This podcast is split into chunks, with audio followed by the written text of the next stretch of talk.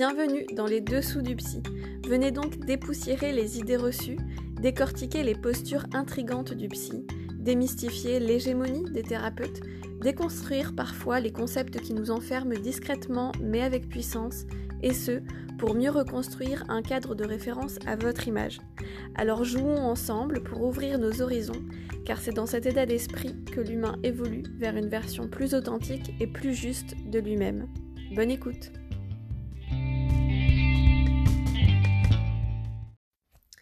Bienvenue dans cet épisode qui sera, je l'espère, le premier d'une longue série. J'ai le souhait de vous proposer mes réflexions et quoi de mieux que commencer par me présenter pour donner corps à tous ces mots que vous entendrez. Dans l'idée que cela devienne un échange, je compte sur vous pour réagir à ce contenu dans la bienveillance et l'ouverture d'esprit qui nous permet d'avancer chacun sur nos chemins respectifs. Partagez vos découvertes avec moi, avec vos proches et les personnes qui pourraient être intéressées par ces fragments de cheminement vers plus de compréhension de la psychologie, de la thérapie et de toutes ces choses mystérieuses. Alors sans plus tarder, commençons. Je m'appelle Agathe Pingusson, je suis psychologue et psychothérapeute depuis plus de 5 ans maintenant. J'ai d'abord travaillé auprès des personnes âgées en hôpital et en maison de retraite avant de m'installer en libéral à Saint-Germain-en-Laye pour des suivis psychothérapeutiques auprès des adultes et jeunes adultes.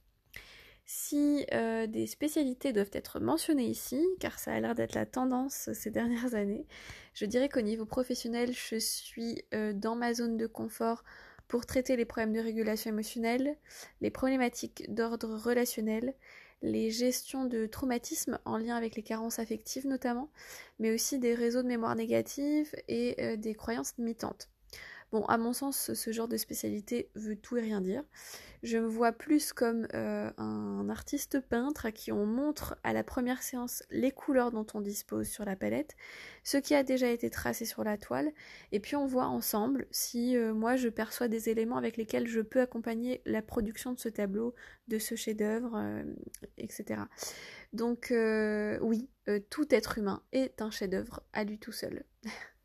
Alors petit euh, flashback, à l'époque euh, j'appréciais euh, tellement la clinique de la gérontologie quand je travaillais avec les personnes âgées que j'ai même réalisé mon mémoire de fin d'études sur la question de l'autonomie en maison de retraite.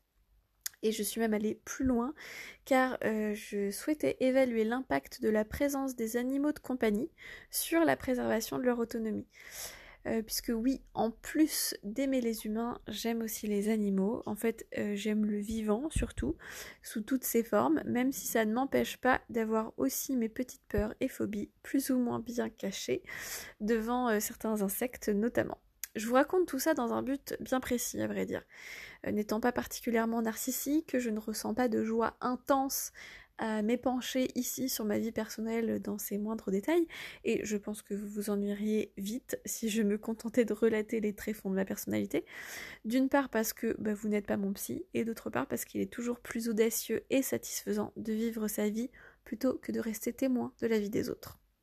Malgré tout, me voilà en train de vous livrer une de mes zones de vulnérabilité, je l'admets, je l'avoue, j'ai peur des bébêtes, des bibites comme les Canadiens les appellent, et cette confession, je la fais peut-être pour me rendre plus humaine derrière ces écrans interposés, mais aussi pour vous montrer que non, ce n'est pas parce qu'on est psy qu'on est parfait, et que oui, les psys aussi ont leurs difficultés, que parfois leurs propres méthodes ne suffisent pas à résoudre d'un coup de baguette magique. Après tout, nous sommes tous dans le même bateau, et c'est en voguant ensemble que nous arrivons à naviguer un peu plus droit, un peu plus loin. Parfois, pour ne pas dire bien souvent, le psy, justement, aura de par sa propre histoire vécu des choses compliquées, voire très douloureuses psychiquement. C'est même parfois ce qui lui aura donné euh, son envie première de se diriger vers ce drôle de métier. Non pas pour se remettre une couche de problèmes en se servant des malheurs des autres, ou alors dans ce cas-là, il faut qu'il aille vite consulter lui-même car ça s'appelle des tendances masochistes prononcées, mais plutôt euh, par extrême empathie pour accompagner à son tour les personnes en situation de vulnérabilité psychique. Il est passé par là, il sait combien ça peut faire mal, combien on peut se sentir incompris, malheureux, voire désespéré, parce que ne nous mentons pas, les personnes poussant la porte du psychologue sont en général en mode vous êtes mon dernier espoir, et ils disent euh, avoir tout essayé avant, ce qui de leur point de vue est vrai, mais ils n'ont pas encore essayé de voir un psy. Et c'est là que tout commence pour la thérapie. Euh, loin d'être une fin, c'est donc bien un nouveau départ. Trop souvent perçu comme un échec par le patient d'ailleurs, euh, alors que c'est justement une première marche essentielle sur son chemin de reprise en main de sa vie, de croissance personnelle, de responsabilisation de sa destinée. Mais alors qui est votre psy? Euh, Je ne pourrais pas parler des autres psys de manière personnalisée, alors je vais me contenter d'alterner entre généralité et précision de qui suis-je, moi, Agathe Pingusson. Après tout, c'est moi que vous allez écouter sur ce podcast, autant que je me mouille un peu.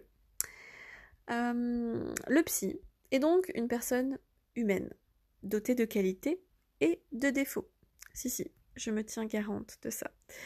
Parfois, le psy a du mal à appliquer pour lui-même les principes qu'il évoque en thérapie, mais ça ne l'empêche pas d'y croire très fort, de s'imposer une rigueur au quotidien pour ce qu'il souhaite lui aussi créer dans sa vie. Par exemple, euh, les questions d'équilibre de rythme entre activité, repos, euh, travail, temps personnel me tiennent particulièrement à cœur. Et le travail avec mes patients autour de leur moment de ressourcement, que ce soit loisirs, temps calme, méditation pour ceux qui sont ouverts à ces pratiques, activités sportives, relaxation, etc., est partie prenante euh, de la thérapie telle que je la conçois et que je la pratique. cela ne m'empêche pas de me retrouver par moments prise par des tourbillons d'activités, de pensées, d'émotions, sans parvenir à m'ancrer, à me déposer dans le présent, à retrouver plus de tranquillité d'esprit. Si cet état dure un peu trop longtemps, je commence à me dire que bah, il va falloir que je ressorte les outils que je propose à mes patients et que j'ai oublié euh, de m'appliquer à moi-même ces derniers jours. Euh, la seule différence avec une personne non psy, ou euh, une personne qui ne suivrait pas de thérapie euh, et que je connais euh, peut-être encore mieux mon stock d'outils disponibles vu que ce sont mes outils de travail. Donc la mémoire est bien entretenue. le psy peut avoir son propre psy à lui.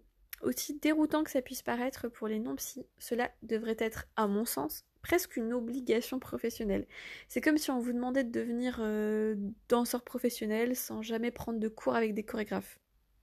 Ça semblerait étrange. Un médecin va apprendre auprès d'autres médecins et se forme régulièrement par des congrès, des séminaires, des colloques avec d'autres médecins et quand il a besoin de se faire soigner, il va voir d'autres médecins. Donc pour pouvoir aider les autres à comprendre leur psychisme, qui est une chose quand même particulièrement complexe, il me semble plus qu'intéressant de se pencher sur son propre fonctionnement personnel, surtout quand euh, on comprend qu'une grande partie des difficultés relationnelles et émotionnelles euh, a des liens avec des phénomènes de projection et toutes ces variantes, euh, donc euh, par exemple identification projective, congruente ou complémentaire par exemple, et que nous avons tous des biais cognitifs qui vont nous pousser à ce genre de mauvaise interprétation des situations qui nous entourent, et bien le travail du professionnel est d'être autant qu'il peut l'être, au clair avec ce qui lui appartient à lui, et euh, ce qui appartient à l'autre, pour limiter au maximum ces phénomènes naturels de projection, d'identification, voire d'anticipation des fonctionnements. Le fait qu'il soit en thérapie lui-même lui permet aussi de remettre en perspective ses connaissances théoriques à la lumière du vivant, du concret, du quotidien. Parfois, les théories, aussi utiles soient-elles, nous font prendre des raccourcis qui peuvent euh, limiter la compréhension du fonctionnement euh, du patient, voire mener dans la mauvaise direction thérapeutique si on ne regarde pas les choses de manière holistique et en se détachant euh, des cas d'école. C'est aussi à ça que servent les exercices de diagnostic différentiel, aussi utilisés en médecine classique d'ailleurs. Hein, c'est l'idée de réfléchir à d'autres étiologies, d'autres sources potentielles pour expliquer les problèmes que présente le patient. Tout ça pour dire euh, que euh, n'ayez pas peur d'un psy qui va voir un autre psy pour lui. Cela ne veut pas dire qu'il ne va pas bien, au contraire, cela veut dire qu'il prend soin de soi et s'il sait le faire pour lui, il y a de fortes chances qu'il sache mieux le faire aussi avec vous. Le psy est aussi euh, souvent dévoué à ses patients de par son extrême empathie, qui peut d'ailleurs se retourner contre lui lorsqu'il est trop dévoué à ses patients, ou face à des patients avec des traits pervers qui vont se nourrir de cette empathie, un peu comme un, vampire se nourrit du sang de sa victime. Le positionnement de votre psy peut se percevoir à travers son cadre. Euh, quelles règles de jeu expose-t-il au début de votre aventure commune? Le cadre est-il rigide ou juste bien structuré?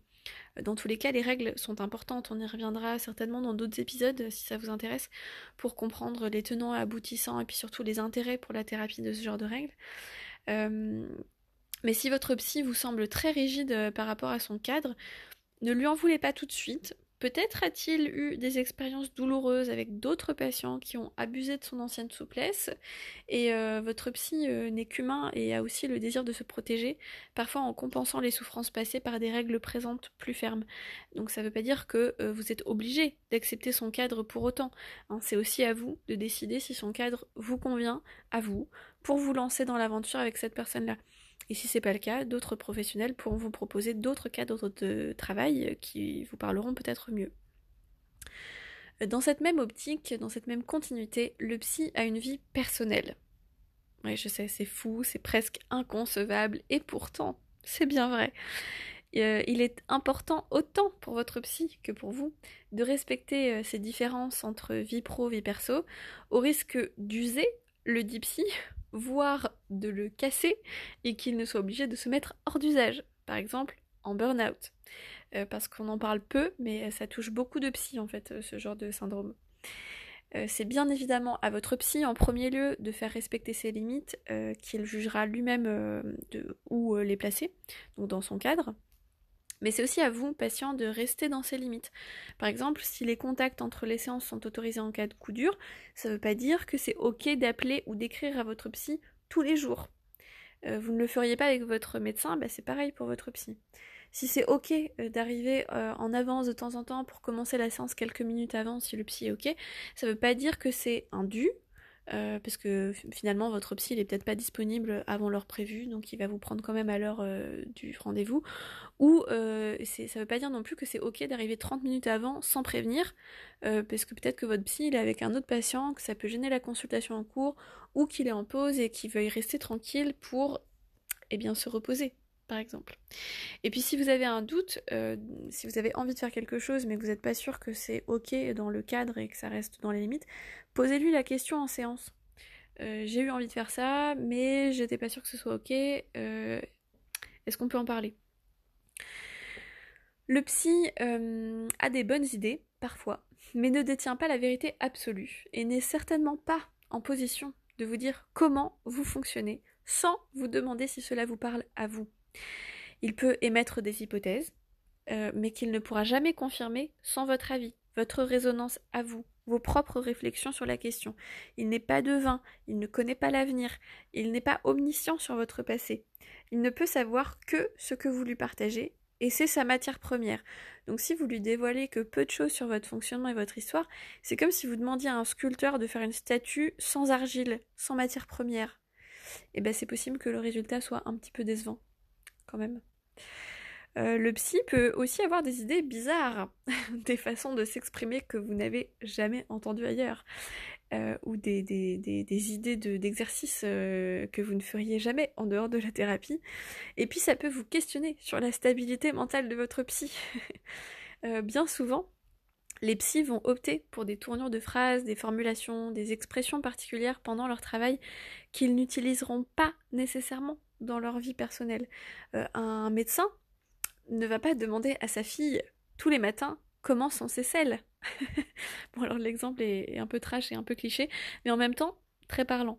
Euh, au même titre que le psy ne va pas demander à ses amis euh, quand il les retrouve dans quel état émotionnel arrives-tu pour notre dîner de ce soir? Cela n'aurait pas de sens et serait effectivement très peu adapté, euh, très peu adapté socialement parlant. Donc non, votre psy peut lancer des euh, coucou, ça fait trop longtemps qu'on s'est pas vu, des euh, elle est invitée aussi exaspérée ou des yo bro, on se fait un grec. Et tout ça parce que le psy, eh ben c'est une personne comme les autres. Le psy a vécu des choses parfois douloureuses, pas toujours, mais ça arrive. Et c'est aussi ces épreuves-là qui peuvent l'aider à vous comprendre encore mieux, ou en tout cas avoir une sensibilité euh, encore plus affinée. Donc l'idée, c'est pas obligatoirement de chercher une personne qui n'a jamais eu de problème dans sa vie, si jamais ce genre de personne existe euh, d'ailleurs, mais plutôt d'accepter et de comprendre que les épreuves de votre psy vont juste le rendre plus sensible à votre propre histoire et le rendre plus équipé pour vous aider, vous, à trouver un chemin pour en sortir, comme il l'a trouvé lui aussi à un moment donné.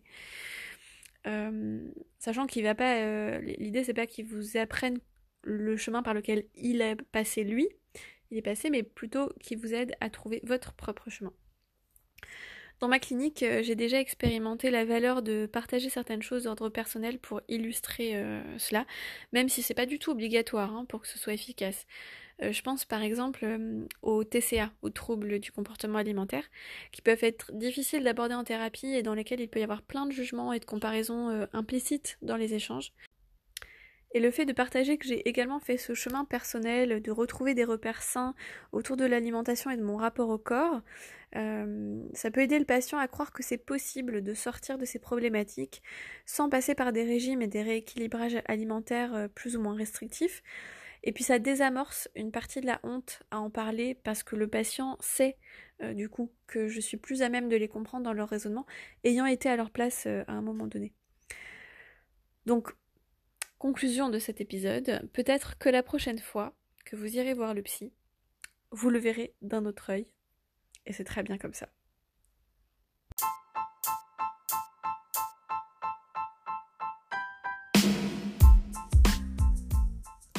Je vous laisse aujourd'hui avec toutes ces réflexions. Merci de votre écoute attentive et passionnée. Pour ceux qui souhaitent soutenir cette initiative, notez le podcast si vous l'avez aimé Partagez-le avec les gens que vous estimez et abonnez-vous à l'émission pour ne rien louper des tribulations psychologiques. Si vous souhaitez me voir traiter d'un sujet en particulier ou si vous avez une question qui vous a toujours trotté dans la tête à propos de votre psy ou de la thérapie en général, vous êtes à la bonne porte. Écrivez-moi sur mon site lejardindupsy.com pour que je puisse en tenir compte dans les programmations futures du podcast. Pour les professionnels souhaitant un accompagnement personnalisé, je propose des suivis de supervision en individuel à distance, en visio. Vous pouvez aussi retrouver mes autres services sur mon site internet lejardindupsy.com où vous pourrez vous procurer le programme en ligne sur la régulation émotionnelle, le jeu de cartes relationnelles pour explorer et approfondir la relation dans votre couple, et aussi les e-books que j'aurai déjà publiés. Vous pouvez également vous abonner à la newsletter du Le Jardin du Psy pour recevoir dans votre boîte mail les nouveaux articles que je publie sur le site. Et enfin, vous pouvez me suivre sur Instagram pour y retrouver toutes les actualités à Le Jardin du Psy. Prenez soin de vous, de votre tête, de votre cœur et de vos tripes. À bientôt sur les dessous du psy.